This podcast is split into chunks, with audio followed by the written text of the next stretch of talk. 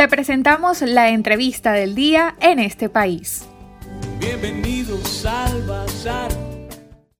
Y hoy, miércoles, vamos a estar conversando con Piero Trepichone, politólogo, analista y también amigo de la casa en este país, sobre el escenario político en Venezuela.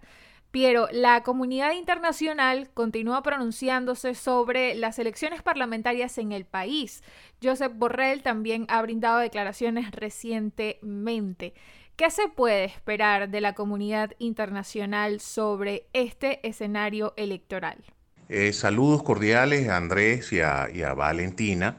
Eh, y bueno, mis mayores deseos para que Alexei vuelva a reincorporarse a las labores en este país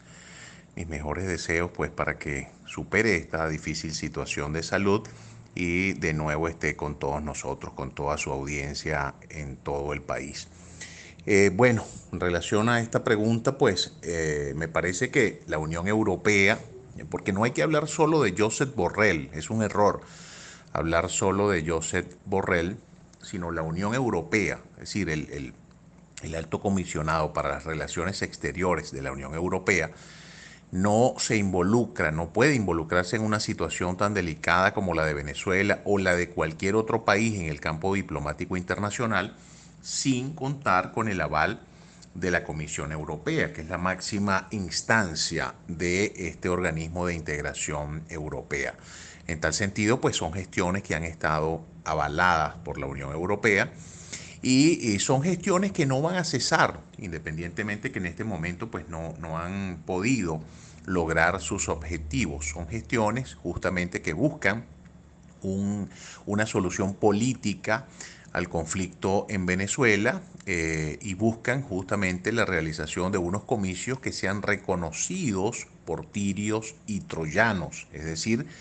tanto por los opositores en Venezuela como, por el propio gobierno representado en Nicolás Maduro, como por la comunidad internacional, independientemente de sus nexos con Caracas. Me refiero a Rusia y a China, a China que respaldan al gobierno de Caracas y la Unión Europea, los Estados Unidos, el Grupo de Lima, que más bien han sido críticos de eh, la legitimidad de Nicolás Maduro, de manera tal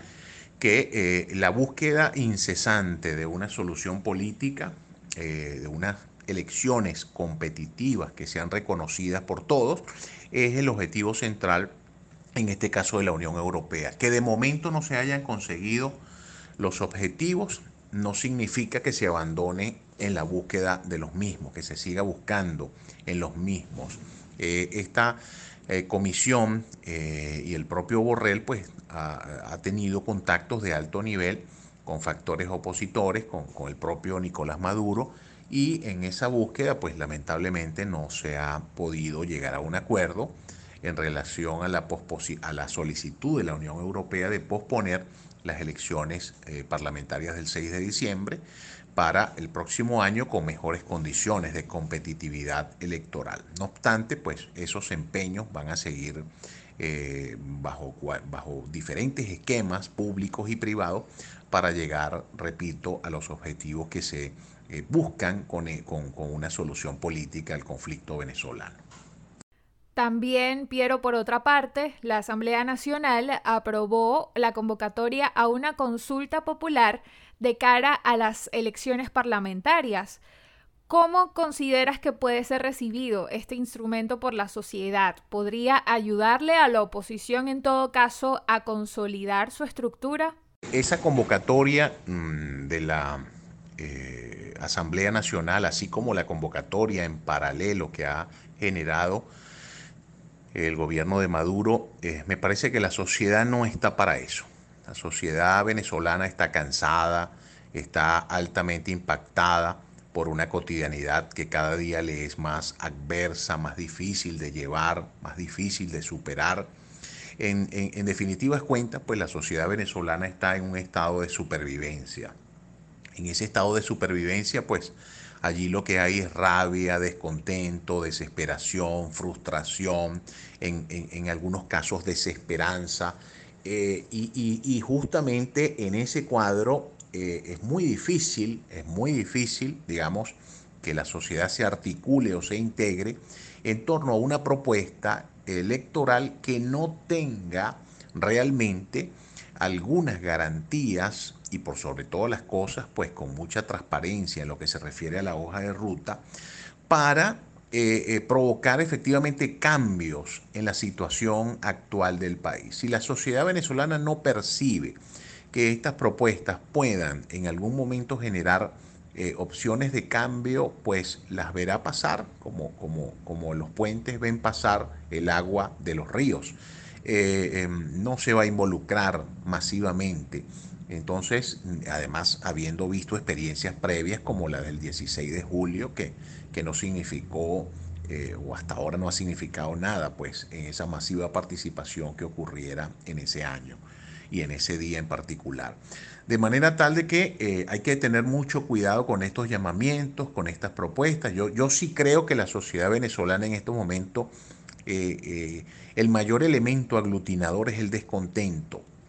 pero para generar políticamente un aglutinador, un centro de gravedad, creo que tiene que producirse una propuesta mucho más certera, mucho más transparente y por sobre todas las cosas que tenga eh, efectivamente la posibilidad real de provocar un escenario de transición, un escenario de cambio hacia mejores condiciones de vida de los venezolanos y de las venezolanas. Si esta propuesta, así como la propuesta también lanzada desde el gobierno de, realizar una consulta virtual, eh, no eh, eh, genera, repito, expectativas de cambio, expectativas reales, posibilidades reales que efectivamente va a impactar en el cuadro político nacional, en lo personal veo con mucha dificultad los niveles de participación, sobre todo en la precariedad, en las condiciones de vida tan precarias en las que vive la población venezolana actualmente. Y le recordamos a la audiencia de en este país que el día de hoy estamos conversando con Piero Trepichone, politólogo. Por último, Piero, para cerrar con nuestra entrevista del día de hoy, ¿Cómo evalúas el descontento social en Venezuela? En los últimos días han incrementado las protestas por servicios públicos, por condiciones de vida y también se han dado manifestaciones por parte de distintos gremios en el país. Siempre hemos dicho que el descontento está allí,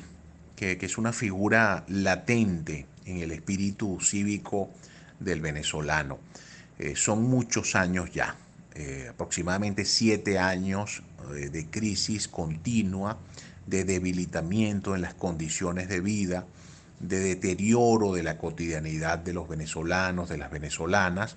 y eso naturalmente pues está pasando factura en las actuales circunstancias. La gente ya no aguanta más. La gente, independientemente de su color político, independientemente de quien gobierne en su región, pues simple y llanamente está actuando en consecuencia con, lo, con el estadio de supervivencia al que está eh, sometido eh, o al que ha estado sometido durante estos últimos años y que se ha venido agravando con más intensidad durante los últimos meses y particularmente durante las últimas semanas, de manera tal de que este descontento social es el equivalente a un, a un volcán social que está allí y que eh, ha sido contenido, digamos, por, por esquemas de represión, por esquemas de, un Estado policial, eh, un Estado que culpabiliza cualquier protesta y la señala de ser política partidista, la señala de ser responsable de eh, em, la crisis. Un Estado pues que aplica la, la, regla, una de las reglas de la propaganda que es la ley de transfusión para endilgar las responsabilidades a terceros y obviar las responsabilidades propias. Eso eh, eh, naturalmente pues se ha ido acumulando, eh, se ha ido acumulando en los últimos tiempos y ese volcán está allí a punto de erupción. Ya hemos visto algunas manifestaciones en estas últimas semanas en estados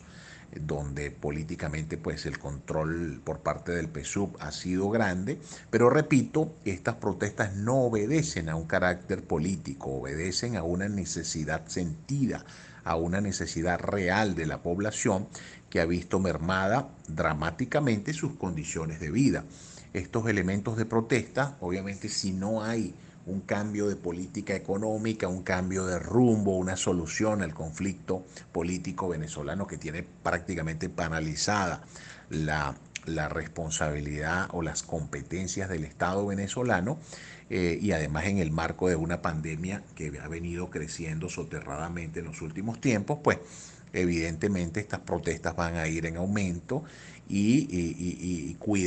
y se terminan entrelazando y generando mm, una erupción volcánica social eh, como nunca antes vista en Venezuela. Hay que tener mucho cuidado con esto, es el peor escenario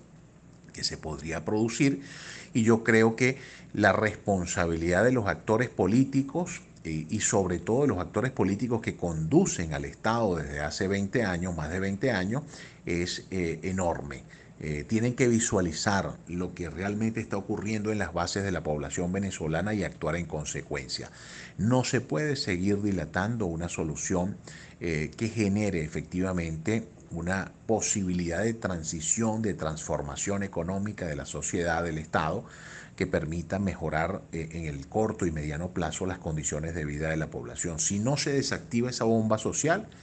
es muy posible que eh, eh, estemos en presencia en, las próximas semanas, en los próximos meses, de escenarios de mayor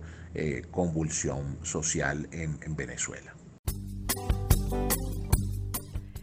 Y agradecemos al politólogo Piero Trepichone por su participación en el programa en este país. El día de hoy analizando un poco el escenario de las elecciones parlamentarias convocadas para el 6 de diciembre, las, los pronunciamientos que ha tenido la comunidad internacional y también evaluando la situación interna en el país, cómo se está manifestando el descontento social. Para conocer más del programa en este país, visita nuestras cuentas en redes sociales, en Twitter e Instagram como arroba en este país radio, en Facebook en este país programa radiofónico y en la página web en estepaís.info.